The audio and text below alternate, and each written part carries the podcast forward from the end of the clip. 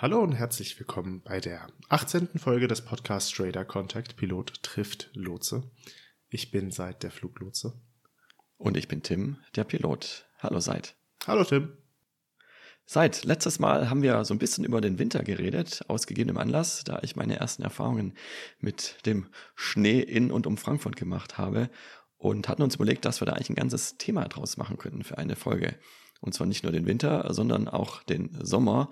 Und wir haben gerade beide festgestellt in der Vorbereitung auf diese Folge heute, dass wir da ja sogar die vier Jahreszeiten draus machen können, weil das Jahr besteht ja nicht nur aus Winter und Sommer, sondern da ist auch noch ein Frühling und ein Herbst, von denen zumindest der Herbst, finde ich, zumindest äh, fliegerisch auch sehr interessant ist. Deswegen haben wir unsere Folge heute genannt die vier Jahreszeiten. Und äh, weil das so schön ist, passend dazu, wir äh, suchen da ein lizenzfreies Stück raus, was wir jetzt hier während des Intros unterlegt haben. Äh, das heute als kleiner Gimmick. Ähm, genau, das haben wir uns als Folge rausgesucht, dass wir ähm, sowohl aus meiner Perspektive, wobei es da nicht so viel zu berichten gibt, aber auch aus Tims Perspektive, wo es deutlich mehr zu berichten gibt, die Unterschiede zum Winter, Sommer, Frühling und Herbst aufzeigen. Und ja, das haben wir für euch heute mitgebracht.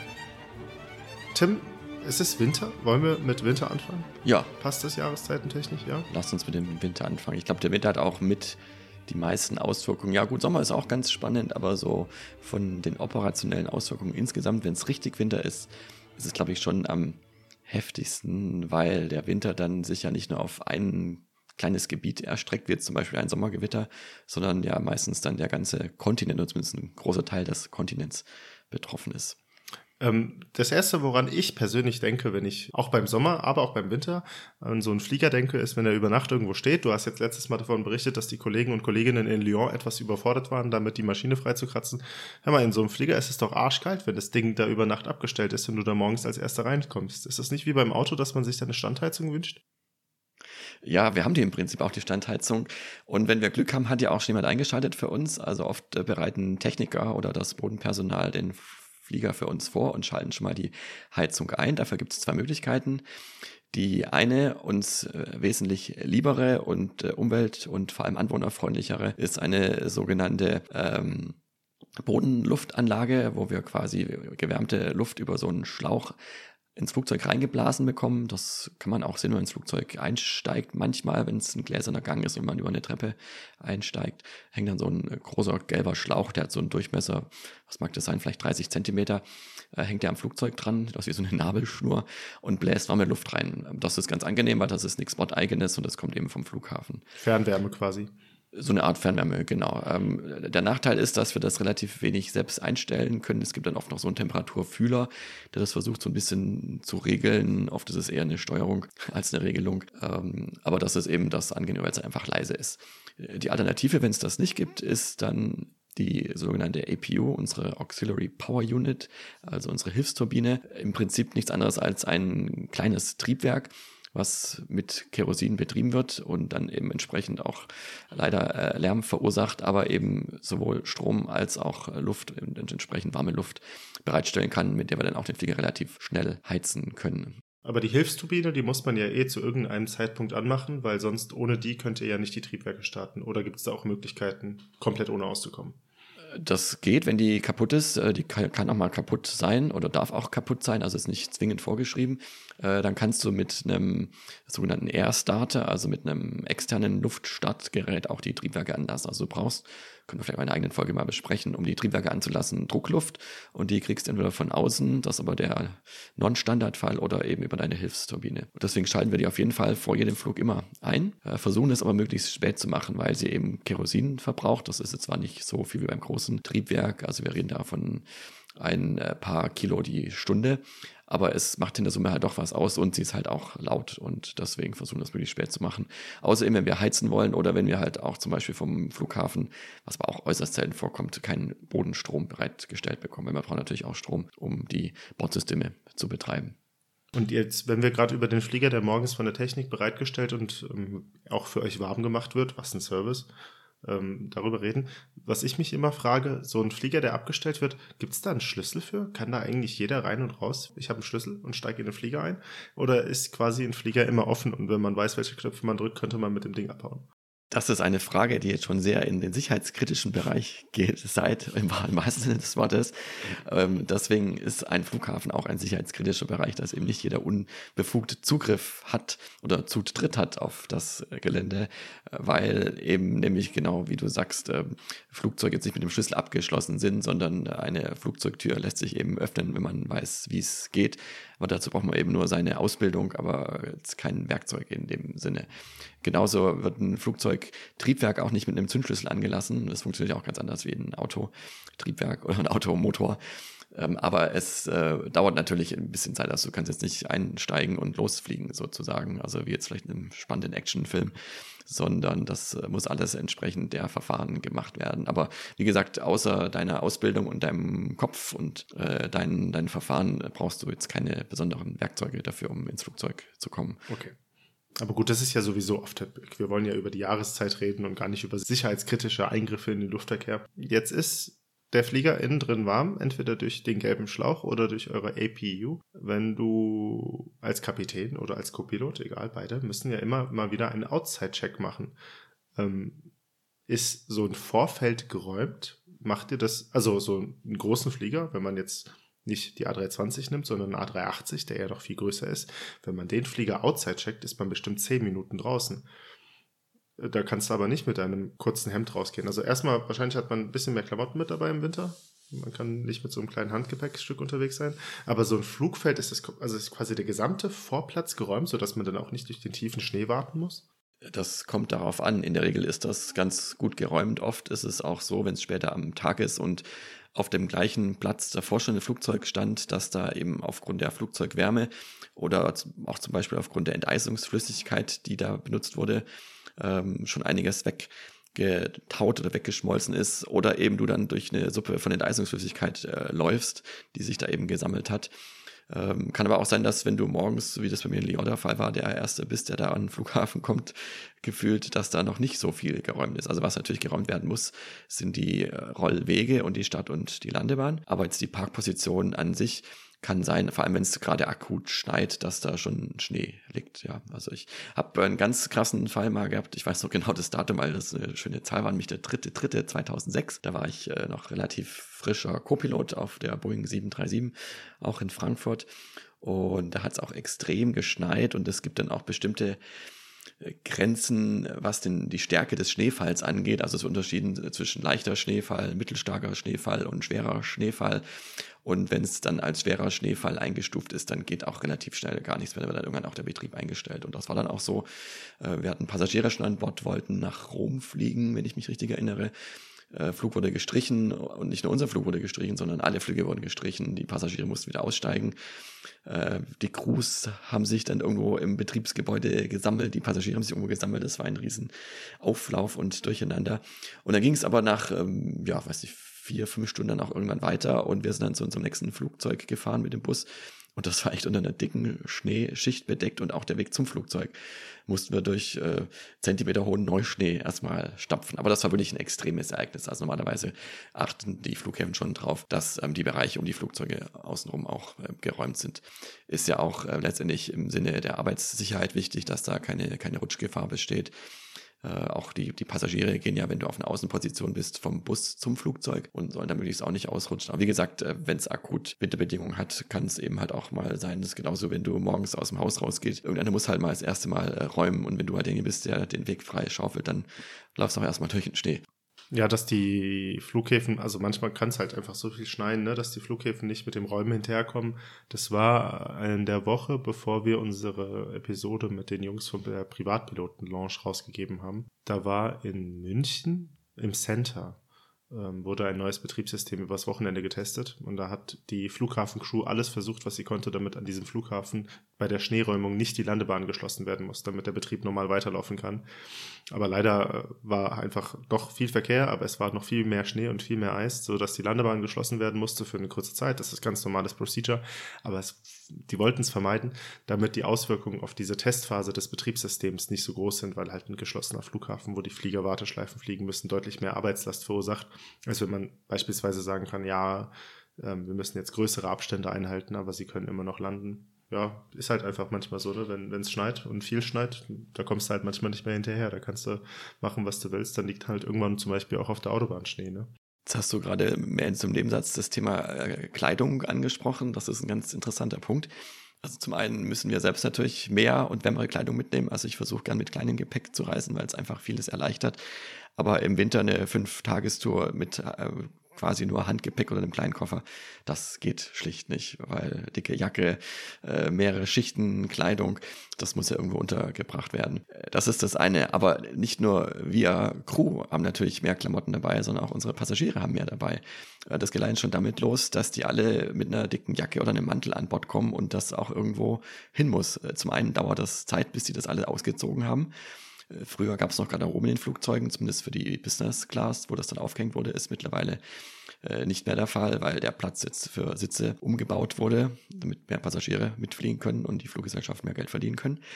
Entsprechend müssen die Mäntel und Jacken aber irgendwo anders untergebracht werden, dann halt zum Beispiel in den Gepäckfächern, was wiederum dazu führt, dass da weniger Platz ist. Oder viele Fluggesellschaften haben an den Sitzen so kleine Kleiderhaken, dann kannst du es da dran hängen, aber dann hast du es irgendwie so halb über dem Schoß hängen. Also es ist alles umständlicher. Ich merke das auch zu Hause. Also ich mag den Sommer oder den Frühling viel lieber als den Winter, weil ich finde es immer so lästig mit diesen ganzen Klamotten, was man alles mitschleppen muss und anziehen muss.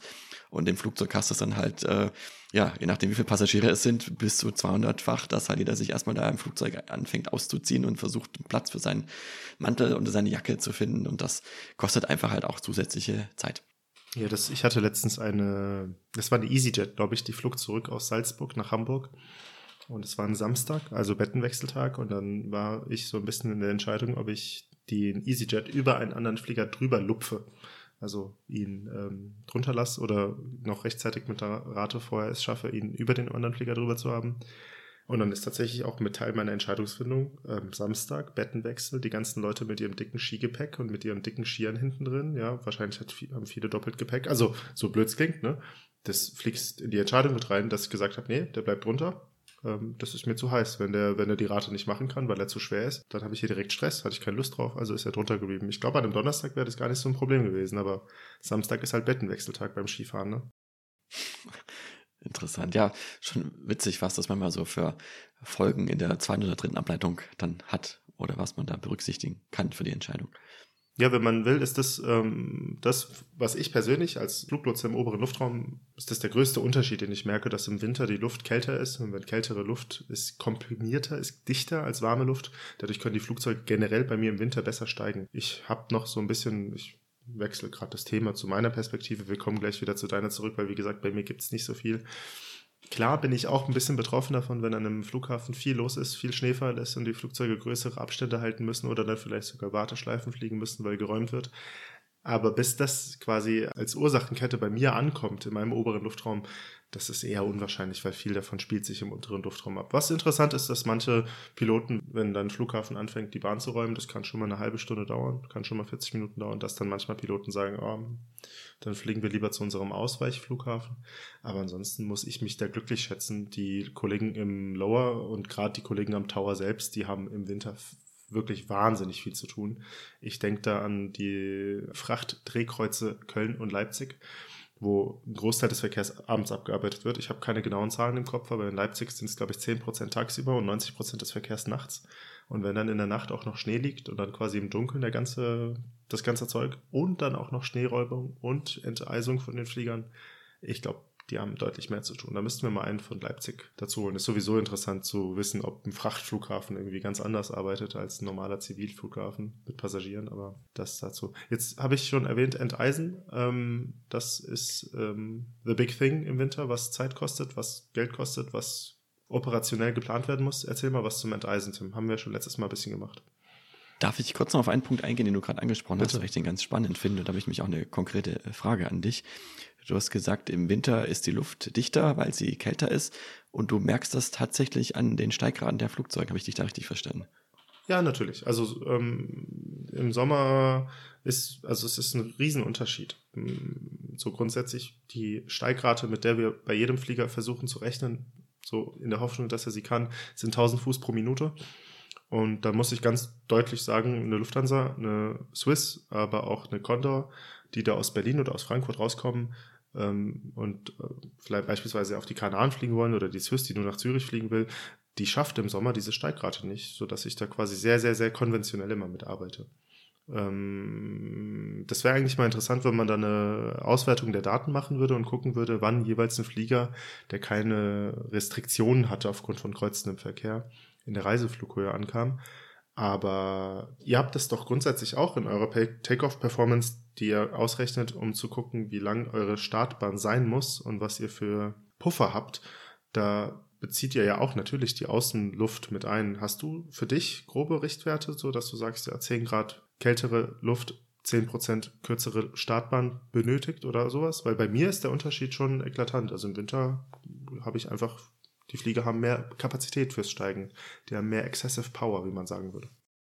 Da kann ich dir jetzt keinen Zahlenwert nennen, aber es ist richtig, dass wir das berücksichtigen bei der Berechnung und das ist ein ganz spannendes Thema. Ich würde da gerne beim Sommer nochmal drauf zu sprechen kommen, weil da macht es dann noch einen größeren Unterschied, weil wir da eben dann eher auch an Limits stoßen und unter Umständen sogar äh, Fracht oder Passagiere ausladen müssen, weil wir sonst äh, den Treibstoff nicht mitnehmen können, den wir bräuchten. Oder ähm, nehmen halt nicht alles an Treibstoff mit und landen irgendwo zwischen und tanken nach. Ähm, aber da können wir gleich im Sommer nochmal drüber zu sprechen kommen. Ähm, Im Winter ist es so. Ach so, ich habe gerade gedacht, du willst im Sommer drüber sprechen, also in fünf Monaten, aber du meinst noch heute drüber. Genau, heute, wenn wir beim Verstehe. Thema Sommer sind. Genau. Ja, verstehe. und ähm, deswegen, also wir merken das tatsächlich auch beim, beim Start und ähm, im Winter ist die Luft kälter, sie trägt deswegen besser.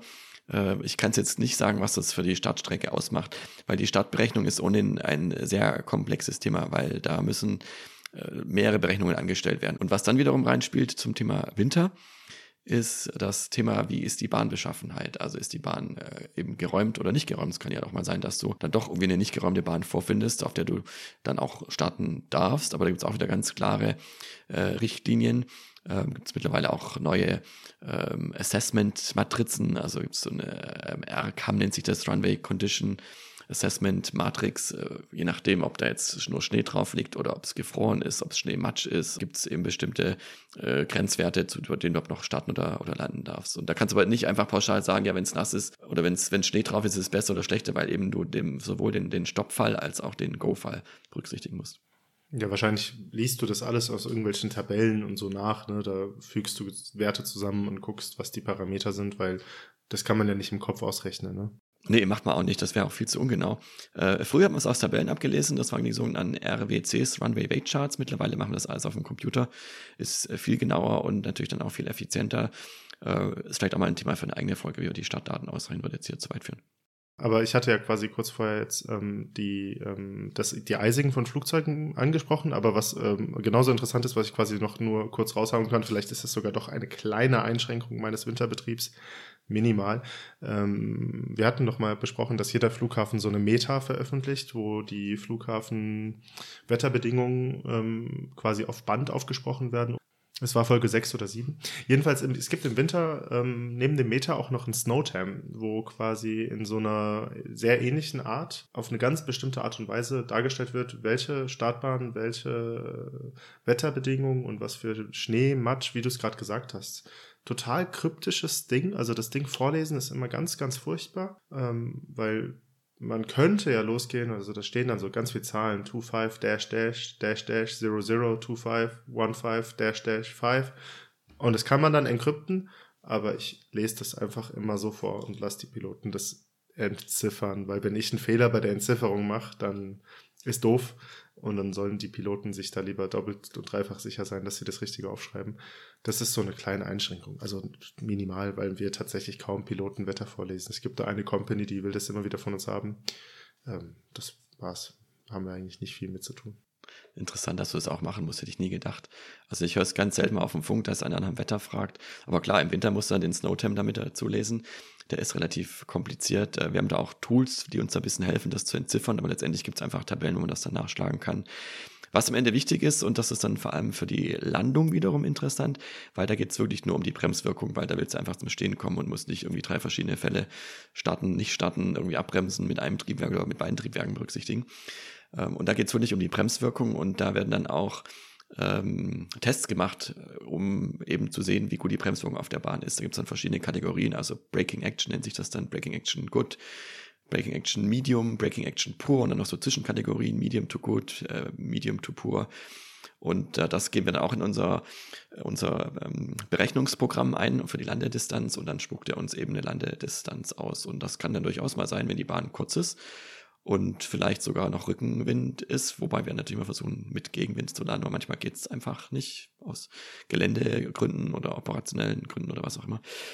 Äh, also Rückenwind, kurze Bahn und dann noch eine schlechte Bremswirkung ähm, dann muss man sich schon eine ganz gute Strategie für die Landung überlegen. Also dann, dass man vielleicht den vollen Umkehrschub benutzt, dass man äh, nicht zu lange reinfliegt. Man hat ja bestimmte Touchdown-Zone, also einen bestimmten Bereich, den man ausnutzen kann fürs Aufsetzen ähm, und sich da auch ganz klare Grenzwerte setzt, man das eben nicht schafft, aus welchem Grund auch immer, dass man dann auch klar durchstartet und dann den zweiten Anflug macht weil man dann wirklich ähm, sehr schnell in eine sehr blöde Ecke kommt. Und das ist immer noch einer der häufigsten Unfälle äh, bei der Landung, dass die Flugzeuge eben über die Bahn rausschießen, weil die Bremswirkung nicht so war, wie sie das erwartet haben, beziehungsweise ähm, sie damit so leichtfertig umgegangen sind und keine, keine Mitigationsstrategie, wie wir das nennen, hatten. Also kein, sich keine Gedanken gemacht haben, wie sie mit diesem Risiko umgehen. Na dann, also immer auf der vorsichtigen Seite sein. Dann erzähl mal was zum, zum Enteisen, weil das ist ja mit dem Enteisen, das hat ja was mit der ganzen Flugfähigkeit des Fliegers zu tun. Da gab es ja auch Zwischenfälle, wo Flugzeuge das, ähm, es gibt ja so ein en Engine Anti-Ice und auf den Flugzeugtragflächen kann man ja auch während des Fluges Anti-Ice machen.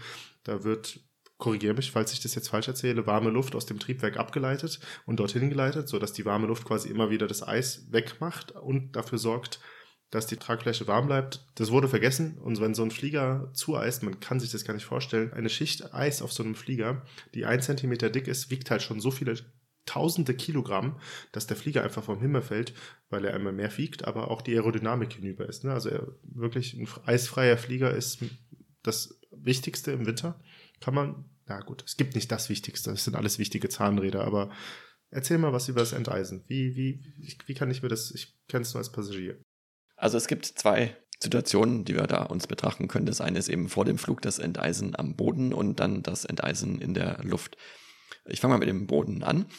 Das beruht auf dem Prinzip, was wir für das Fliegen brauchen. Das nennt sich Clean Aircraft Concept. Also das Flugzeug muss wirklich äh, sauber sein und zwar nicht sauber im Sinne von, ich habe am Sonntag mein Auto gewaschen, sondern aerodynamisch sauber. Also möglichst keine Verunreinigung, vor allem auf den aerodynamischen Flächen. Und das sind eben die Tragflächen, aber nicht nur die Tragflächen, sondern auch hinten der äh, sogenannte ähm, Stabilizer, also das äh, Höhenleitwerk weil das auch eine aerodynamische Rolle spielt. Das ähm, sorgt nämlich für einen Abtrieb, um das äh, Drehmoment, das der Auftrieb an den Flügeln erzeugt, äh, zu kompensieren. Klingt kompliziert, ist es auch ein bisschen, aber es ist jedenfalls auch wichtig, dass das auch aerodynamisch sauber ist. So, was heißt aerodynamisch sauber?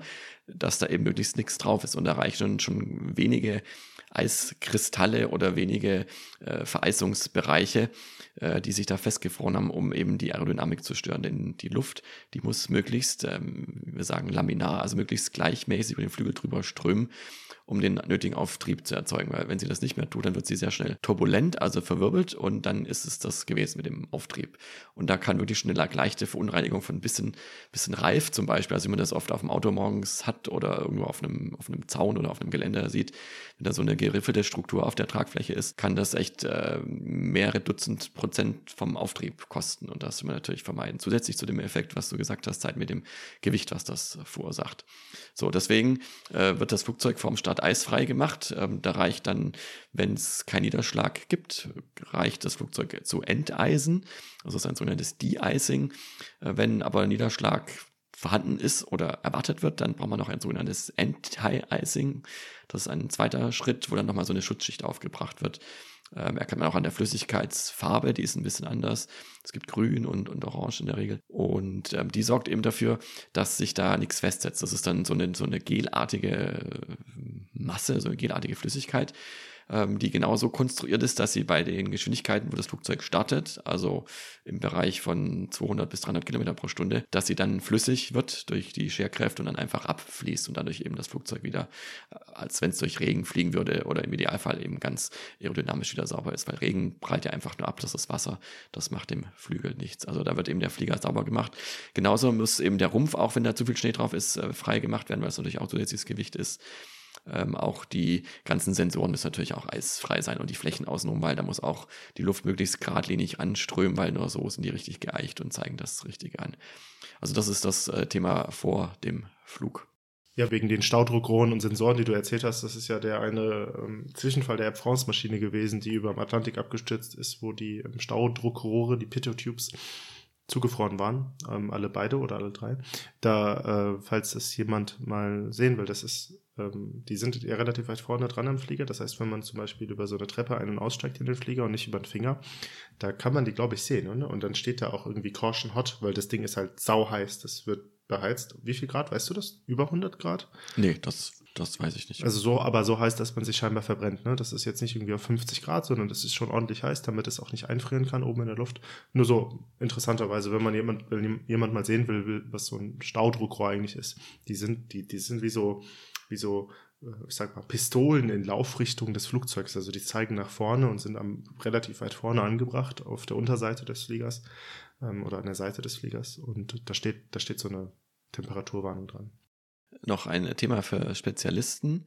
Ähm, es können auch die Triebwerksschaufeln vereisen am Boden, wenn es wirklich lange kalt war und sehr feucht war. Das ist dann ein relativ unangenehmes Thema, weil das dann relativ aufwendig, was die Enteisung angeht. Beziehungsweise ist einfach ein Verfahren, was nicht häufig durchgeführt wird. Da muss dann spezielles Gerät herbeigebracht werden. Das wird in der Regel mit Heißluft gemacht, dass eben die Triebwerksschaufeln auch möglichst eisfrei sind, weil sonst das Triebwerk nicht rund läuft. Ich hatte noch als Ergänzung gesehen, es gibt auch die Infrarotenteisung, hat mir Wikipedia angezeigt, als ich das mal gegoogelt hatte.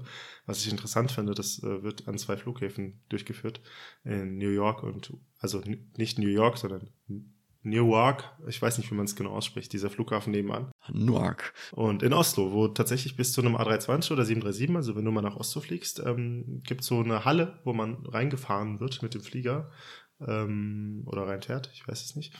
Und dort gibt es halt so Infrarot-Dinger, die wie, es gibt auch für die Privatwohnung, die quasi die Tragflächen erhitzen. Und dann kann quasi auf das Enteisen des Fliegers verzichtet werden. Und dann ist es quasi diese Eisschutzschicht, die da noch draufkommt.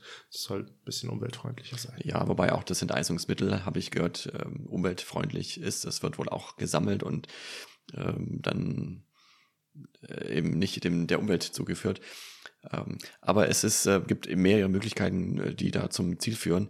Äh, man kann auch, wenn jetzt nur Schnee auf dem Rumpf zum Beispiel ist, den kann man auch mit dem Besen runterkehren. Also wichtig ist halt, dass das, was drauf ist, runtergeht. Klar, wenn es festgefroren ist, brauchst du ein anderes Mittel und dieses Enteisungsmittel ist halt so eine Art äh, heißes Frostschutzmittel. Ähm, und diese Infrarotanlagen, ja, die gibt's auch, aber das habe ich jetzt aber noch, noch nicht erlebt. Viel spannender ist, wo das Flugzeug enteist wird, weil du hast, wenn du den Niederschlag hast und dann diese Enteisungsflüssigkeit drauf hast, eine sogenannte Holdover-Time, das ist eine maximale Zeit, die, die dieser Schutz garantiert. Ähm, hängt so ein bisschen ab wieder, wie stark der Niederschlag ist und was es für ein Niederschlag ist. Ähm, und da musst du eben gucken, dass du innerhalb dieser Zeit dann auch startest. Und wenn du das nicht schaffst, dann gehst du zurück auf los wieder komplettes Verfahren, wieder das, was drauf ist, runter machen und nochmal eine neue Schutzschicht aufbringen. Und deswegen haben viele Flughäfen, die, äh, die Icing Pads heißen die, also die Plätze, wo die Flugzeuge enteist werden, direkt an der Stadtbahn. Das ist natürlich prima, weil da rollst du dahin, enteist und startest. Das ist natürlich super. Aber ganz oft ist es auch so, dass du halt an der Parkposition enteist wirst und dann ist oft so ein bisschen äh, Wettlauf gegen die Uhr, ob du die Holdover-Zeit noch einhältst oder nicht, wobei in der Regel dann schon auch ein Gemisch benutzt wird, was eben lang genug hält bei dem Widerschlag, was gerade anhält. Aber klar, manchmal ist halt dann so, dass es gerade nicht passt und dann muss man halt eben nochmal das Ganze von vorn machen. Aber hatte ich jetzt zum Glück auch noch nicht.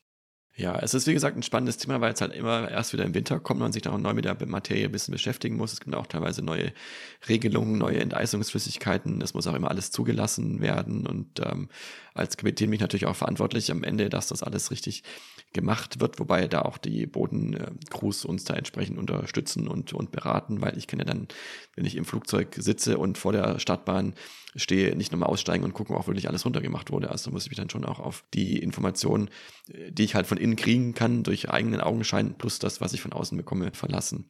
Vielleicht noch am äh, Rande dazu der äh, Fun Fact oder vielleicht die Frage an dich, was denkst du, wie lange sowas dauert maximal und was sowas kostet? Ähm, wie lange die gesamte Enteisung eines Fliegers dauert, würde ich sagen, dauert fünf Minuten und kostet pro Flieger 800 Euro.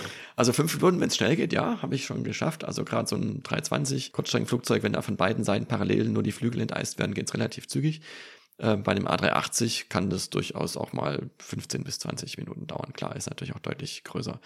Ähm, Kosten kann ich dir gar nicht genau sagen, ist wahrscheinlich auch von Anbieter zu Anbieter unterschiedlich. Aber ich weiß nicht, ob du mit 800 Euro da auskommst. Also ich glaube, das ist schon ein bisschen mehr. Also ich denke, wir reden da mindestens von dem vierstelligen Bereich. Deswegen ähm, überlegen wir es in jedem Einzelfall, ob wir es wirklich brauchen. Aber auch da gilt die Wiese lieber Nummer sicher. Und wenn man sich unsicher ist, und wir sind ja auch immer mindestens zu zweit, Co-Pilot und Kapitän, und bilden uns da gemeinsam eine Meinung und dann lieber einmal mehr enteisen als mal weniger. Also es gibt äh, also mir fällt immer ein Unfall ein, ich glaube, das war in den 80ern, in den frühen 80er Jahren in Washington, wo auch ein Flieger, der halt nicht enteist wurde oder dann schon wieder Eis angesetzt hatte, weil sie eben diese Holdover-Time nicht mehr hatten, äh, nach dem Start in den äh, Potomac River gestürzt ist, weil die halt einfach vor allem zu schwer dann waren. Ja, Enteisung ist ähm, ernsthaft. Ich hatte mal eine Delta-Maschine auf dem Weg nach in die USA, der, sagen wir mal, über der Ostsee mir berichtet hat, dass sein Left Engine Anti-Ice äh, broken ist. Und er musste dann in Frankfurt zwischenlanden. Hat dann unterwegs Treibstoff abgelassen, damit er nicht zu schwer ist, weil der kam aus Israel, mhm. glaube ich, aus Ben Gurion, mhm. Tel Aviv. Ähm, war entsprechend noch für acht Stunden, zehn Stunden bestückt mit Sprit und das war auch interessant. Mein, mein, mein Kollege hat verstanden, Left Engine ist defekt. Ich so, nee, ich glaube, das war nicht so ernsthaft. Ich, warte mal, ich frage nochmal nach. Ah ja, Left Engine Anti ist defekt. Was total langweilig ist, aber gerade wenn du da über dem Atlantik fliegst und dann irgendwie in Wolken fliegst in IMC, also nicht in Sichtflugbedingungen und dann weißt du halt nicht, ob da Eis in der Wolke ist, da brauchst du halt manchmal Entereis, ne, wenn es zu kalt draußen ist. Genau, das ist der zweite Fall. Aber ich finde das ganz äh, spannend, was du gerade erzählt Zeit und das zeigt mal wieder, wie wichtig das Thema Kommunikation ist. Das, und das zeichnet halt auch euch wieder aus, dass ihr halt nochmal nachfragt, ob ihr das wirklich richtig verstanden habt. Also, dass es eben nicht Left Engine Failure, sondern nur Left Engine Anti-Ice Failure ist, was natürlich eine ganz andere Liga von Fehler und Problem ist, auch wenn es jetzt zu einer Zwischenlandung führt, aber das hilft natürlich immer nachzufragen, wenn man sich unsicher ist. Da gibt es diese British Airways Maschine, die mal durch Volcanic Ash geflogen ist, 747, schöner Vierstrahler, die ähm, halt kurzzeitig alle vier Triebwerke verloren hat. Und der Pilot, ich weiß nicht, ob er gerade frisch von seiner Tea Time kam, total tiefenentspannt yeah, uh, Mayday, well, we lost all four engines. Um, we at this time we declared emergency. Irgendwie so, ne, so ganz entspannt. Und der Fluglotse, wegen der Entspannung des Piloten, dachte halt, ja, we lost an engine number four. Was halt ein bisschen ein Unterschied ist, ob man noch ein Triebwerk hat, Entschuldigung, ob man ein Triebwerk verloren hat oder ob man alle vier verloren hat. Die konnten dann wieder gestartet werden, trotz Volcanic Ash, aber ähm, ja, ist besser auf jeden Fall immer nachzufragen, weil es, die Art des Emergencies ist dann schon noch, also ein Flieger mit einem einzigen Triebwerk, was verbleibend ist, ist für uns halt voll ernst. Für euch auch. Das ist halt, alle Redundanz ist weg.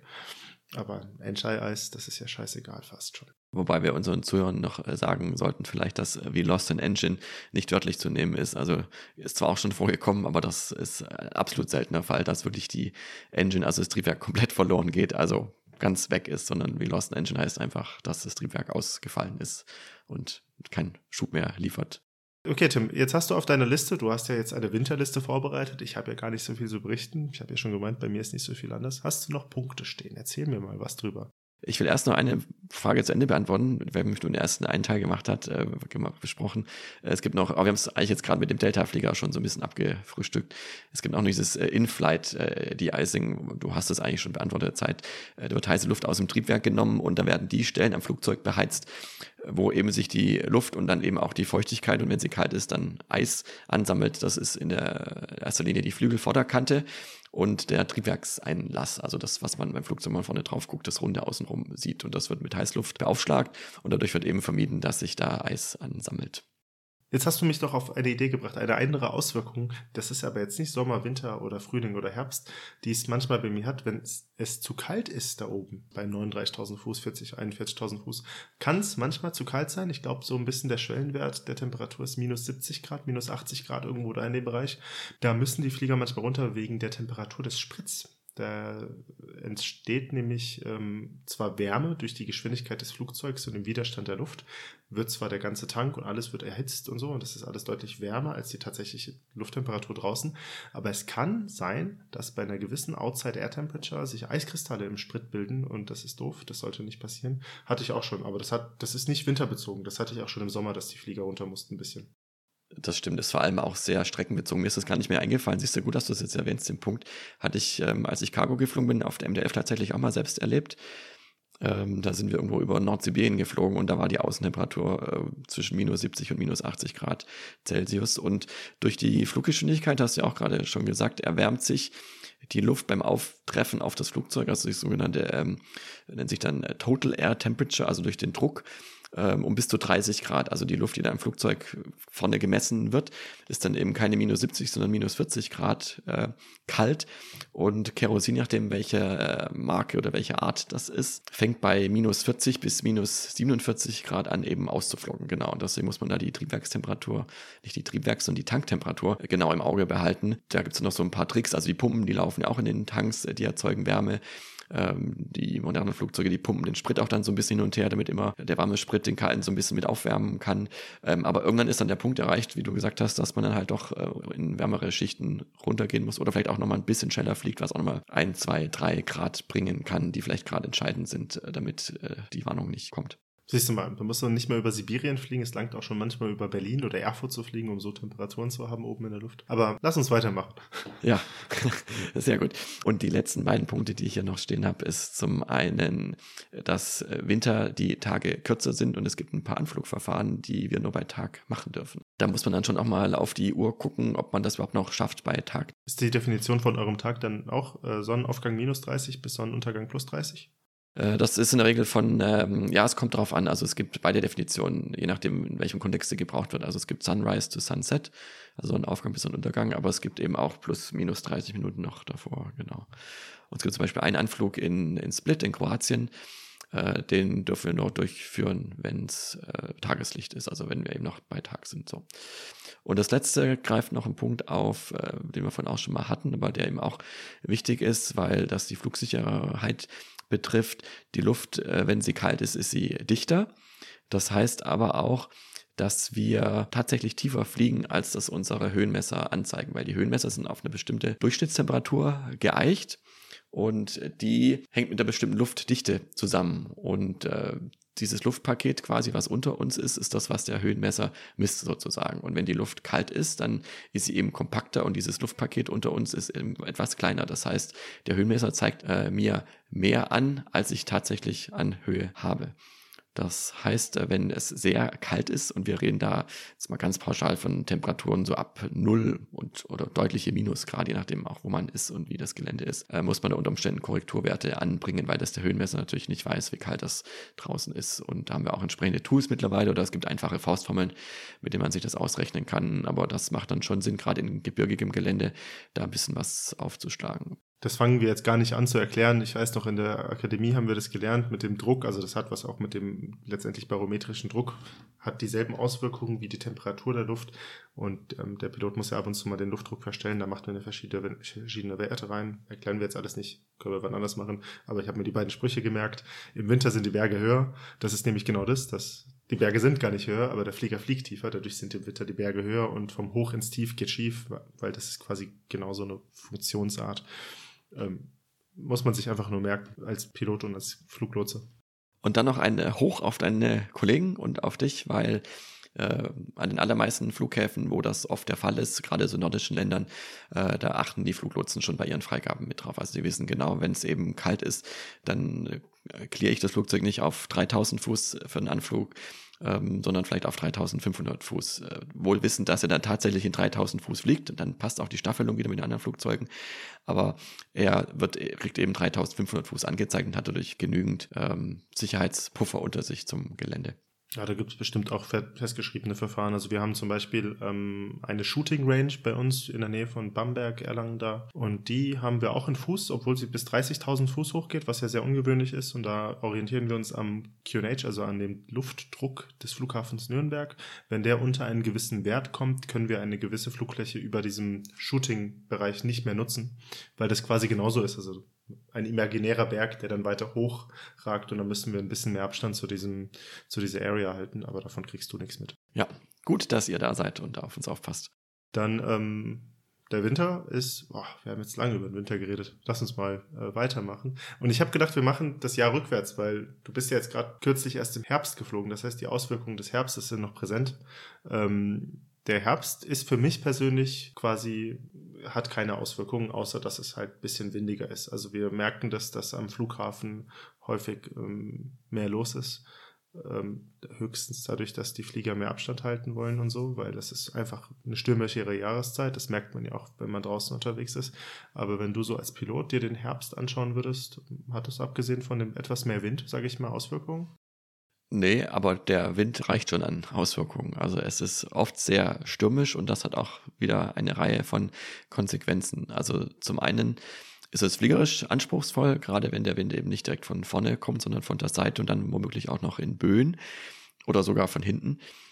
Da gibt es dann auch bestimmte Grenzwerte, die nicht überschritten werden dürfen. Also zum Beispiel für den Rückenwind gilt äh, grundsätzlich maximal 10 Knoten, das sind fast 20 Kilometer pro Stunde bei der Landung. Ähm, äh, beim Start dürfen es auf unserem Flugzeug muss das sogar 15 Knoten, also fast 30 Kilometer pro Stunde sein, aber eben nur beim Start. Aber das gilt nicht für die 1.8 in Frankfurt, oder? Das gilt pauschal für alle. Nee, aber auf der 1.8 habt ihr, hab, Frankfurt hat doch auf der 1.8. Äh das war früher mal so. Mittlerweile ah. gilt generell beim Start 15 Knoten und bei der Landung maximal okay. 10 Knoten. Okay. Ich dachte, die 1.8, also ohne, ohne, ohne quasi Rücksicht auf die Company, sondern dass in Frankfurt auf der 1.8 andere Werte galten, aber wenn es früher war. Das weiß ich. Nee, in Frankfurt gibt es keine ähm, Airport-bezogenen Werte. Es gibt Flughäfen, wie zum Beispiel Funchal, Madeira ähm, oder auch Salzburg. Da gibt es äh, bestimmte Grenzen, die vom Flughafenbetreiber vorgegeben sind, bestimmte ähm, Windlimits, ähm, aber in Frankfurt ist das nicht der Fall. Und für den Seitenwind hängt es wieder ab davon, wie die Bahn beschaffen ist. Also wenn die Bahn nass ist oder sogar rutschig, dann ist es deutlich weniger, aber bei einer trockenen Bahn dürfen wir bis zu 35 Knoten, das sind knapp 65 Kilometer pro Stunde von der Seite, wohlgemerkt inklusive Böen, also wenn der Böenfaktor größer ist, dann ist es auch nicht mehr möglich, da zu landen. Aber eben bis 35 Knoten mit Seitenwind kann man noch landen. Und das ist durchaus anspruchsvoll. Das habe ich jetzt auch gerade wieder zwischen den Jahren im Simulator geübt, weil das halt im echten Leben auch eher selten vorkommt, dass es so stark und so ausgeprägt ist. Da muss man sich dann schon ganz viel und gute Gedanken äh, machen. Auch mentales Training hilft da, sich über seine Landetechnik mit, wie man damit umgeht, ich glaube, da packen wir am besten mal für die Zuhörerinnen und Zuhörer ein Video oder zwei rein von Seitenwindlandungen im Flughafen, weil ähm, ich habe das selbst gefühlt noch nicht erlebt, aber der Flieger setzt ja dann schräg auf und das sieht total cool aus, wenn man sich mal so ein Video von außen anschaut. Äh, jein, also er sollte im Idealfall nicht schräg aufsetzen, du fliegst schräg an, aber du ziehst den Flieger quasi im Moment. Das war jetzt eine Laienformulierung, entschuldige ja, wenn es sich so anfühlt, dann ist es ja erstmal eine berechtigte Wahrnehmung. Genau. Aber du, du ziehst das Flugzeug quasi im Moment des Abfangens gerade und du kannst eine leichte, einen leichten Crab nennt sich das, also einen leichte, leichten Vorhaltewinkel kannst du noch haben, aber sollte es möglichst, der sollte möglichst klein sein. Weil sonst schaukelt den ganzen Flieger halt durch, ja. Ja, aber das sieht gerade bei einem A380 halt imposant aus, wenn der Flieger halt, er fliegt schief an, also er steht, also wenn die Bahn in eine Richtung ist dann, und der Wind von rechts kommt, hält man Richtung rechts vor, weil man sonst abdriften würde. Und das sieht halt wirklich abgefahren aus, dass er dann trotzdem gerade fliegt und im allerletzten Moment dreht er den Flieger nah, gerade und wenn da noch eine Böe kommt, dann gibt es dann häufig diese Situation, dass da gab's, ging sogar mal ein Video, glaube ich, fast durch die Tagesschau oder so, von einer EasyJet-Maschine in Gatwick, bin mir nicht sicher, die durchstarten musste, weil der linke ähm, Tragwerk hat dann fast mit der Spitze den Boden berührt, weil da so eine Böe kam. Also es sieht richtig beeindruckend aus, da denkt man auch nicht schlecht. Ja, also durchstarten ist überhaupt kein Problem bei so einem Wetter. Ähm, das ist ein ganz normales Flugverfahren, das immer eine Option ist, die man sich offen hält und dann den zweiten Anflug macht, weil, wie gesagt, es kann eben sein, dass es direkt bei der Landung einmal eine Böe erwischt oder dass ähm, man dann doch länger reinfliegt, als man das vielleicht äh, geplant hätte oder das Flugzeug schräger ist und dann startet man durch. Aber tatsächlich, der Winkel, mit dem man da ankommt, das kann bis zu 10 und 15 Grad oder mehr sogar sein, der Vorhaltewinkel. Und das sieht auch aus dem Cockpit dann ganz interessant aus, weil dann die Landebahn eben nicht mehr vor einem ist, sondern man quasi übertrieben gesagt aus dem Seitenfenster gucken muss, um die Landebahn äh, zu sehen. Und das ist schon ganz, ganz interessant. Also das ist fliegerisch eben sehr anspruchsvoll. Es hat äh, teilweise auch Auswirkungen auf die Kapazität an den Flughäfen, weil da gibt es äh, zum Beispiel in Frankfurt ein sogenanntes Starkwindverfahren, weil die äh, Flughäfen staffeln die Flugzeuge nach, ähm, nach Meilen Abstand äh, aber wenn jetzt starker Wind ist und der Wind kommt dann eben von vorne, dann ist das Flugzeug äh, über Grund deutlich langsamer, als es normalerweise wäre. Das heißt, dieser Abstand von fünf Meilen zwischen zwei Flugzeugen vergrößert sich auch, weil eben die Flugzeuge insgesamt langsamer fliegen. Das heißt, die Kapazität verringert sich. Ähm, damit kann man sich abhelfen, indem zum Beispiel die Flugzeuge nicht mehr nach Meilen, sondern nach einer Zeit gestaffelt werden. Ähm, dann hat man diesen Effekt eben nicht, aber solange die Flugzeuge eben nach einer Entfernung gestaffelt werden, als bei starkem Gegenwind die Konsequenz, dass einfach weniger Flugzeuge pro Stunde äh, landen können. Und das letzte äh, kleiner Seitenhinweis noch, aber der ist wirklich extrem selten, wenn der Wind zu stark ist, dann müssen auch die Flugzeuge entsprechend geparkt werden, am besten mit der Nase in den Wind die Großen fliegen jetzt nicht so leicht weg, aber bei so einem Orkan hat man ja schon mal gesehen, äh, fliegt vielleicht auch mal so ein kleines Sportflugzeug weg, wenn es nicht gut festgemacht ist. Ähm, und vor allem gibt es dann irgendwann auch mal Grenzen, wann die Türen noch betätigt werden dürfen, also die Frachttüren und die, und die Passagiertüren. Aber da reden wir dann eher von, von 50, 60 Knoten und mehr. Das ist von Flugzeug zu Flugzeug auch unterschiedlich. Dann redet man aber sowieso auch über einen Bereich, wo man lieber in einem Flugzeug drin bleibt, als das über eine Treppe zu verlassen zum Beispiel. Ne? Ja, ja, genau. Ja, also der Herbst ist für mich persönlich auch, also wir merken, wenn dann Auswirkungen im Winter, wir merken Auswirkungen im Sommer, aber der Herbst selbst ist für mich auch relativ unspektakulär, würde ich sagen. Die größte Auswirkung ist, dass ich meistens ein bisschen mehr Zeit lasse, um zur Arbeit zu fahren, weil dann regnet es und dann muss ich Regenhose anziehen. Das ist aber, hat keine operativen Auswirkungen, wie wir sagen würden. Ähm, kommen wir zum Sommer. Das ist ja, habe ich ja schon mehrfach erwähnt, meine busyste Jahreszeit mit Abstand, also mit riesigem Abstand. Ähm, Im Sommer ist am meisten los mit, also die Zahlen sind irre, wenn man sich diese Kurve anschaut, wie viele Flugzeuge in der Luft sind, wie viele Flugzeuge pro Tag fliegen und so. Dann haben wir da einen Gipfel, der ist doppelt so hoch im Sommer wie im Winter, weil einfach neben dem ganz normalen Businessverkehr, der da immer mal wieder ist, der jetzt durch Corona geringer geworden ist, ist der Urlaubsverkehr halt im Sommer zigfach höher. Und das ist für mich die allergrößte Auswirkung, dass ich konstant immer was zu tun habe, dass auf der Arbeit immer was los ist, so, aber auch das Wetter, unser äh, Gewitter. Da können wir bestimmt gleich drüber reden, weil die Gewitter haben natürlich für dich auch Auswirkungen. Die sind ja nicht nur für mich die Auswirkungen da, aber wo ich persönlich, wir haben damit ja vorhin auch beim Wetter, beim Winter angefangen, äh, so ein Flieger, der irgendwo steht an so einem heißen Flughafen, wie funktioniert eine Klimaanlage von einem Flugzeug, Tim? Kannst du uns das mal erklären? Weil man hat echt das Gefühl manchmal, wenn man da steht bei 40 Grad im Schatten, dass es im Flieger genauso warm ist. Also man hat nicht das Gefühl, wenn man am Boden steht, manchmal, dass so eine Klimaanlage an ist. Ähm, ich gehe aber davon aus, dass da eine an ist, weil sonst würde der Flieger ja kochen. Aber man merkt einen richtigen Unterschied. Sobald der Flieger startet, wird es angenehm von der Temperatur, aber vorher ist es echt manchmal stickig und warm. Ich vermute fast, dass es dann tatsächlich daran liegt, dass die Klimaanlage nicht an ist, weil meiner Erfahrung nach, wenn die Klimaanlage an ist, ist es tatsächlich relativ angenehm im Flugzeug und da hast du auch kaum mehr einen Unterschied zwischen du bist noch am Boden oder du bist schon in der Luft. Also vom Grundsatz her ist die Klimaanlage genau das gleiche wie die Heizung, entweder über einen Bodenschlauch, der dann eben kühle Luft ins Flugzeug bläst, oder eben wieder über unsere Hilfsturbine. Hat, der, hat die einen Kompressor mit drin, also so wie eine Autoklimaanlage oder wie macht eine, also wie macht die Turbine das? Äh, nee, die Hilfsturbine, die stellt nur die Luft bereit ähm, und die Luft wird dann entsprechend temperiert über die sogenannten Packs. Das sind diese Klimaaggregate, mhm.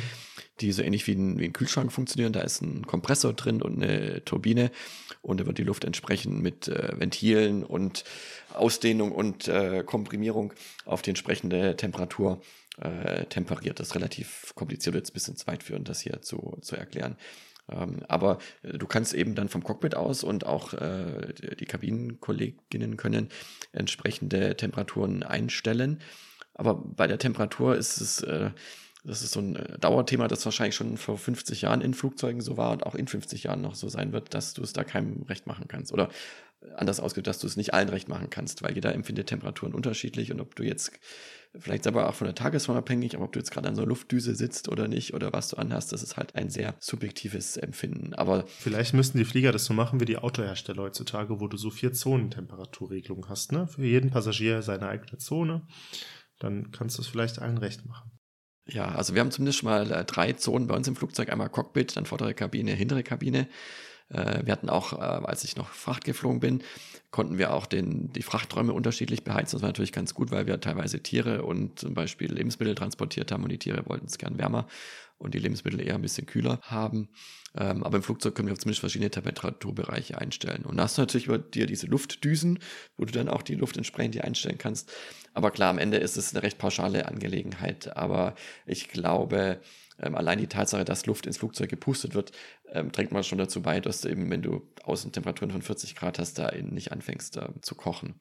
Ähm, ein interessanter Punkt ist, dass wir manchmal zum Start die Klimaanlage ausschalten, aber das ist dann ein Zeitraum von ja, vielleicht zwei Minuten, äh, weil das unsere Startleistung verbessert, weil das ist, wie gesagt, äh, dann, ähm, sobald die Triebwerke laufen, kommt eben die Luft nicht mehr aus der Hilfsturbine, sondern aus den Triebwerken.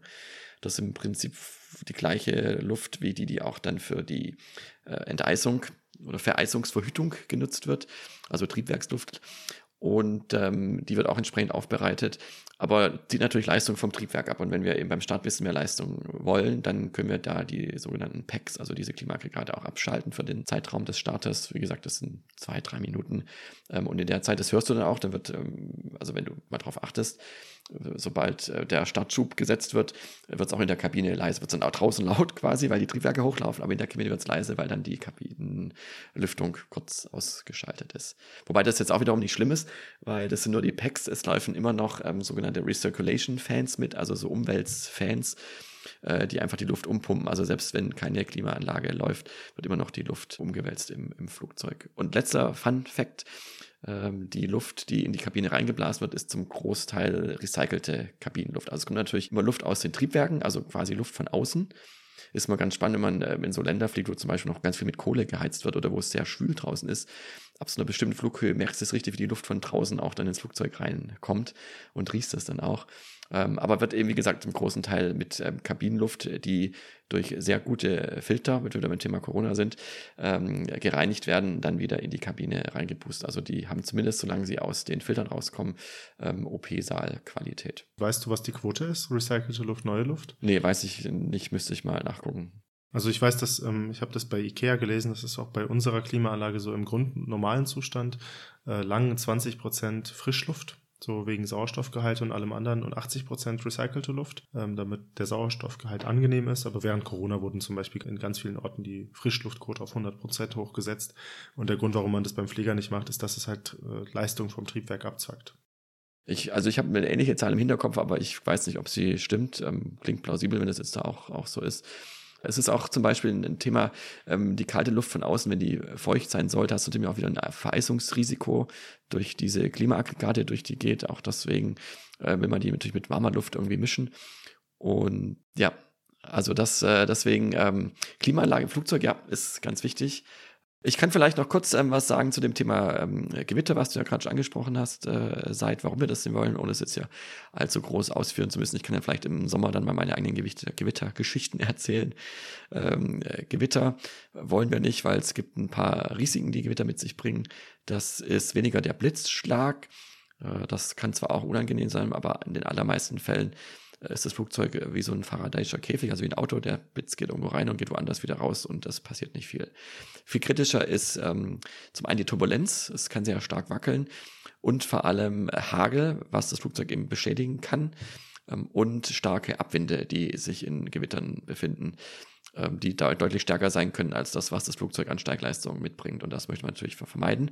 Lässt sich zum Glück heutzutage gut vermeiden, weil wir haben zum einen unsere Wetterkarten, wo wir die schon voraussehen können, vor allem wenn die im Flug, was jetzt immer mehr kommt, auch aktualisiert werden können. Wir haben unser Wetterradar, das ist das beste Tool, wo wir direkt Niederschlagszellen vor uns sehen können, die auch sehr scharf abgegrenzt sind. Und immer mehr Fluglotsen und Flugsicherungszentralen haben auch schon ganz gute Wetterbilder, wo die zumindest großräumig sagen können, ja, da in dem Bereich ist Gewitter, äh, fliegt lieber mal, äh, oder ich leite euch schon von vornherein ein bisschen großräumig außenrum, dass sich da jetzt kein äh, Problem auftut.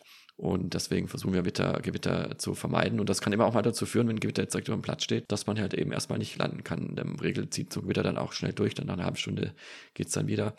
Ähm, aber das ist dann halt äh, ein Faktor, den man dann auch zum Beispiel bei der Überlegung, wie viel Treibstoff man mitnimmt, äh, um ein bisschen warten zu können, mit berücksichtigt. Ja, das ist bei dir auf der Kurzstrecke wahrscheinlich ähm, so, also wenn man sich das vorstellt, da steht irgendwie so eine Gewitterzelle an einem warmen Sommertag über Mitteleuropa, da hast du halt das Problem, dass du immer wieder irgendwie dran vorbeifliegst und irgendwie dran vorbeikommst. Meistens kommt man ja irgendwie durch. Das heißt, da nimmt man für jeden Flug so ein bisschen Sprit mit, auch ein bisschen darauf basierend, was die Vorhersage des Gewitters ist, was die Erfahrung auf dem letzten Flug gerade war. Auf der Langstrecke muss man ja teilweise noch viel, viel, viel mehr Sprit mitnehmen. Gerade wenn man irgendwo in Äquatorialregionen unterwegs ist, da hast du ja so Gewitterlinien, Squalines, die 600 Meilen groß sind. Die zu umfliegen dauert halt ein bisschen. Ähm, du kannst jetzt wahrscheinlich keine genauen Werte nennen, aber man merkt es schon grundsätzlich, dass im Sommer die Piloten immer deutlich mehr extra Sprit dabei haben, wenn es zum Beispiel darum geht, dass es dann ein Holding gibt, warum auch immer, wenn zum Beispiel ein Gewitter über einem Platz steht, können keine Flieger landen.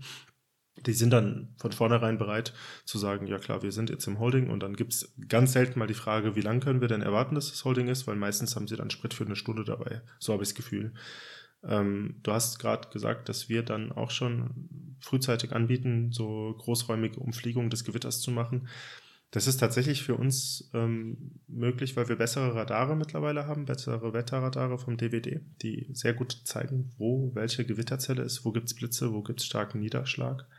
Aber auch hauptsächlich daher, weil wir wissen, wie die anderen Flieger vorher geflogen sind. Es macht dann keinen Sinn, dich da reinfliegen zu lassen. Manchmal macht man das, wenn man das wird, wenn das so ein ganz unstetes Gewitter ist, wo es mal da ist, mal da. Aber wenn das so ein großräumiges Ding ist, wo keiner durchgeflogen ist die letzten zwei Stunden, dann lasse ich dich da gar nicht erst hinfliegen, sondern mache dann irgendwie frühzeitige Suggestions, dass ich sagen würde, da lang ist besser. Das bringt mir nämlich wiederum auch Planbarkeit rein. Das ist der Grund, warum für mich Gewitter so doof ist. Meine eigentliche Prämisse dessen, dass ich eigentlich immer genau weiß, was der Flieger in den nächsten zehn Minuten machen wird, ist dann hinüber, weil es kommt auch mal vor, dass so eine Gewitterzelle 15 äh, Minuten vor einem entsteht und man zuerst denkt als Pilot, das merkt man dann so, da kann ich wahrscheinlich drüber fliegen.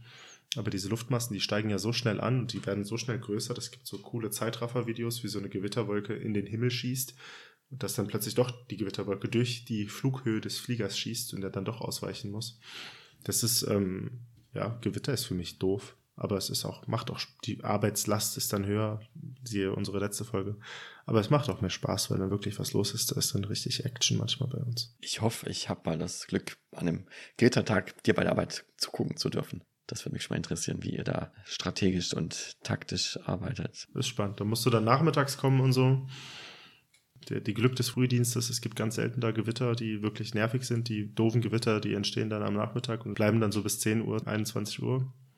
Ähm, gerne, komm mal vorbei. Das mache ich. Sehr gut. Ähm, ja, wir haben jetzt echt schon lange geredet, hätte ich nicht gedacht. Deswegen, ich habe so ein paar kleine Punkte noch draufgeschrieben, die eigentlich mehr so als Glückfühler gedacht äh, waren. Ähm, also das eine ist, es gibt Gebiete, jetzt nicht in Deutschland, aber da hast du im Sommer halt so Phänomene äh, wie Sandstürme oder Staubstürme mit dem man sich auch mal auch mental auseinandersetzen muss, äh, weil das natürlich dem Flugzeug auch nicht besonders gut tut. Äh, genauso wie ähm, auch wenn äh, wir im Winter jetzt über Bahnbeschaffenheit gesprochen haben, das kann natürlich im Sommer auch ein Thema sein, wenn du starken Regen hast, hast du dann unter Umständen Wasser auf der Landebahn stehen. Das läuft von der Regel relativ gut ab, aber wenn es halt extrem stark regnet aus dem Gewitter raus, dann hast du auch mal stehendes Wasser und das ist dann auch wieder ein Punkt, den man sich dann beim Start und bei der Landung gut angucken muss. Die Menge, die so ein Flieger hinten rausbläst an Wasser, also wenn er halt Gas gibt und da ist viel ja. Wasser auf der Startbahn, das finde ich sieht immer cool aus oder bei der Landung, wenn die Umkehrschübe an sind und dann sieht das ja. total cool aus. Ja, ist aber, auch, ist auch beeindruckend, ja. Ja, und die letzten zwei Punkte, die ich mir noch überlegt hatte, aber die haben wir eigentlich auch schon angesprochen, ist, äh, zum einen ist die Leistung zum Start halt nicht so gut. Also wenn du wirklich sehr heiße Temperaturen hast, und dann womöglich noch einen Platz hast, der relativ hoch liegt, dann ist Luft einfach insgesamt sehr dünn und du brauchst deutlich mehr äh, Schub, um starten zu können, beziehungsweise ähm, kannst unter Umständen nicht so viel Gewicht mit rausnehmen und dann heißt das entweder äh, weniger tanken und irgendwo nachtanken oder Passagiere und Fracht unter Umständen stehen lassen, was natürlich, wenn es geht, vermieden werden sollte. Aber da muss man sich dann ähm, Gedanken machen, äh, wie man damit umgeht. Aber das kann, wie gesagt, im Sommer passieren, wenn es sehr heiß ist. Aber ich habe gerade hier kürzlich wieder einen Bekannten gehört, äh, die waren auf den Kanaren und sollten zurückfliegen und die haben auch wieder eine Zwischenlandung in Faro gemacht, weil einfach ähm, zum einen der Flieger voll ausgebucht war und ähm, gut, da lag es jetzt wahrscheinlich mehr am Wind, vermute ich mal, und weniger am Startgewicht in, auf den Kanaren. Ähm, aber es kann eben wirklich sein, dass man da dann an ein Limit kommt, äh, wo man dann sagt, okay, das passt einfach nicht, egal wie ich es drehe und wende, dann muss ich halt irgendwo zwischenlanden und nachtanken. Ist jetzt auch kein großes Thema, dauert halt einfach ein bisschen Zeit, aber ähm, ist dann eine ganz gute Möglichkeit, damit umzugehen. Und der letzte Punkt, den ich hier noch stehen habe, äh, ist, dass, das geht in die gleiche Richtung, ähm, ich habe sogar noch extra nachgeguckt in den Tabellen, also du hast tatsächlich, wenn es warm ist, deutlich höheren Treibstoffverbrauch, also auch im Reiseflug, als wenn es kalt ist. Das ähm, ist im mittleren bis hohen einstelligen Prozentbereich, also das macht sich schon auch bemerkbar. Bei kalter Luft äh, fliegt sich sparsamer als bei warmer Luft. Okay, weil beim Auto ist es ja tatsächlich so, dass der Verbrauch generell im Winter höher ist, weil der Motor einfach viel länger braucht, bis er bei der guten Temperatur ist, wobei ja. in wirklich, wirklich richtig warmen Temperaturen ja ein Motor auch da nicht mehr effizient läuft. Ja. Also der, der Otto-Rotor und der Dieselmotor. Ähm, Macht aber grundsätzlich beim Flieger Sinn, weil beim Flieger, ähm, also du brauchst so viel Luft wie möglich, die du mit einer gewissen Treibstoffmenge zusammen explodieren lässt und dann hinten mhm. ein Rückstoß erzeugt wird. Und je weniger Luft in der Luft ist, aufgrund der höheren beziehungsweise niedrigeren Dichte, niedrigere Dichte in dem Fall, desto mehr musst du halt dazu holen an Sprit bis du quasi den gewünschten Rückstoß hast. Genau. Das ist ähm, interessant, dass dann der Spritverbrauch hochgeht. Das habe ich mir gar nicht ja. äh, überlegt. Du hast hier Higher FF geschrieben. Ich wusste nicht, was FF ist. Higher Fuel Flow. Genau. Ja, genau. Okay. Ja, interessant. Aber dann ist quasi, ähm, würde ich insgesamt sagen, die Komplexität der Arbeit im Winter schon höher als im Sommer. Im Sommer hast du andere Auswirkungen, aber wenn man sich das so überlegt, was man da alles im Winter beachten muss, ähm, aber gut, dafür hat der Sommer andere Anforderungen. Also ich würde für mich sagen, äh, im Winter ist der Bodenbetrieb komplexer. Mhm. Mhm. Im Sommer sind die Herausforderungen in der Luft ja, unter Umständen ja. größer. Ja, und dann kommen ja auch noch so Sachen zu, dass die Flugsicherung, hm, hallo, guten Tag, das bin ich, äh, einfach nicht so viel Kapazität hat. Da kommt es mal vor, dass du im Sommer eineinhalb Stunden am Boden stehst, weil du nicht rauskommst, weil du einen Slot bekommen hast. Was übrigens ein Thema ist für unsere Folge mit ähm, Dispatch. Mal gucken, ob wir das machen. Ja. Aber ja, ja, verstehe. Also für mich ist ganz eindeutig, muss ich sagen, der Sommer, die Monate Mai, Juni, Juli, August manchmal noch ein bisschen in den September rein. Das ist die Arbeitslast ist da deutlich höher. Aber ähm, das ist mal so, mal so. Es gibt auch äh, busy Wintertage, muss man ehrlicherweise sagen, aber es streckt sich übers Jahr. Ja, wenn wir jetzt über die vier Jahreszeiten reden, dann haben wir den Frühling vergessen, der ja jetzt hier auch bald anklopfen wird. Ähm, der Frühling ist schön, ne? Da gibt es keine Probleme. Frühling lässt sein blaues Band wieder flattern durch die Lüfte. Wirklich, ist bei uns hm, komplett unproblematische Jahreszeit gefühlt, ja. Das, das Einzige, was doof ist, ist, dass es manchmal noch Frost gibt nachts. Das ist dann wieder mit dem Fahrradfahren doof, aber das hat nichts mit meiner Arbeit zu tun. Ich mag den Frühling. Ich mag die Frühlingsgefühle und im Frühling blüht alles wieder auf und dann ist der Winter rum und das große operationelle Chaos, was das manchmal mit sich bringt, erstmal vorbei. Und ähm, da läuft die Ops in der Regel eigentlich relativ ruhig. Ja, vor allem, weil dann auch nicht so viele Ferien sind und nicht so viele Leute fliegen. Das ist dann eher mehr so Geschäftsreiseverkehr, aber das ist dann so der klassische Linienverkehr und nicht so diese saisonalen Peaks, wenn dann auch die ganzen Charterflieger unterwegs sind. Also, dass das äh, im Frühling ist, finde ich ganz, ganz angenehm. Deswegen freue ich mich jetzt auch wieder auf den Frühling und bin gespannt, was der Frühling 2023 so mit sich bringt. Ja, das ist ja quasi ein schönes Schlusswort. Für mich ist auch im Frühling ist die unspektakulärste Arbeitszeit. Ja, in dem Sinne eben haben wir die vier Jahreszeiten abgearbeitet. Ich hoffe, wir haben nichts vergessen. Ich hoffe, es war auch nicht zu langwierig. War wieder mal eine Wetterfolge quasi, aber aus einer anderen Herangehensweise. Die Auswirkungen sind ja schon interessant. Wenn euch da irgendwas total gefallen hat, wenn ihr denkt, das könnte ich noch vertiefen, das könnten wir noch vertiefen, sorry, oder wenn ihr was nicht verstanden habt, dann äh, schreibt uns das gerne. Bevor ich jetzt aber unsere tolle E-Mail-Adresse nenne, wollte ich noch, wollten wir uns noch bedanken. Wir haben wahrscheinlich auch durch diese Kooperation, diese kleine Jahresabschlussfolge mit der Privatpiloten-Launch, einen ganzen Haufen neuer Zuhörer bekommen. Herzlich willkommen. Schön, dass ihr die erste Folge, die ihr vielleicht hört, also das dürfte, nee, die zweite Folge dürfte das für euch sein, die ihr von uns hört, ähm, bis zum Ende gehört habt. Vielen Dank auch an unsere bisher treuen Zuhörer. Also unsere Downloadzahlen sind jenseits von dem, was wir uns erträumt haben, jemals pro Folge. Das ist echt cool. Vielen, vielen Dank wenn ihr Verbesserungsvorschläge oder Kritik oder Wünsche habt. Wir kriegen immer wieder mal pro Folge jetzt gerade tatsächlich mehr oder weniger eine Mail. Das freut uns riesig. Wir beantworten die dann auch gerne, verarbeiten dann natürlich auch gerne die Wünsche alsbald in einer neuen Folge, wenn da was kommt. Schreibt uns wirklich gerne. Wir freuen uns total darüber. Ähm, die E-Mail-Adresse ist podcast.radar-contact.de. Ähm, haben wir was vergessen, Tim? Nee, ne? Das war's. Ich glaube nicht. Und falls doch, nächsten Monat hören wir uns wieder. Genau. Wir hoffen, dass ihr dann wieder reinschaltet, wenn es heißt Radar Contact, Pilot trifft Lotse. Vielen Dank fürs Zuhören. Ich bin Seid, der Fluglotse. Und ich bin Tim, der Pilot. Tschüss. Bis zum nächsten Mal.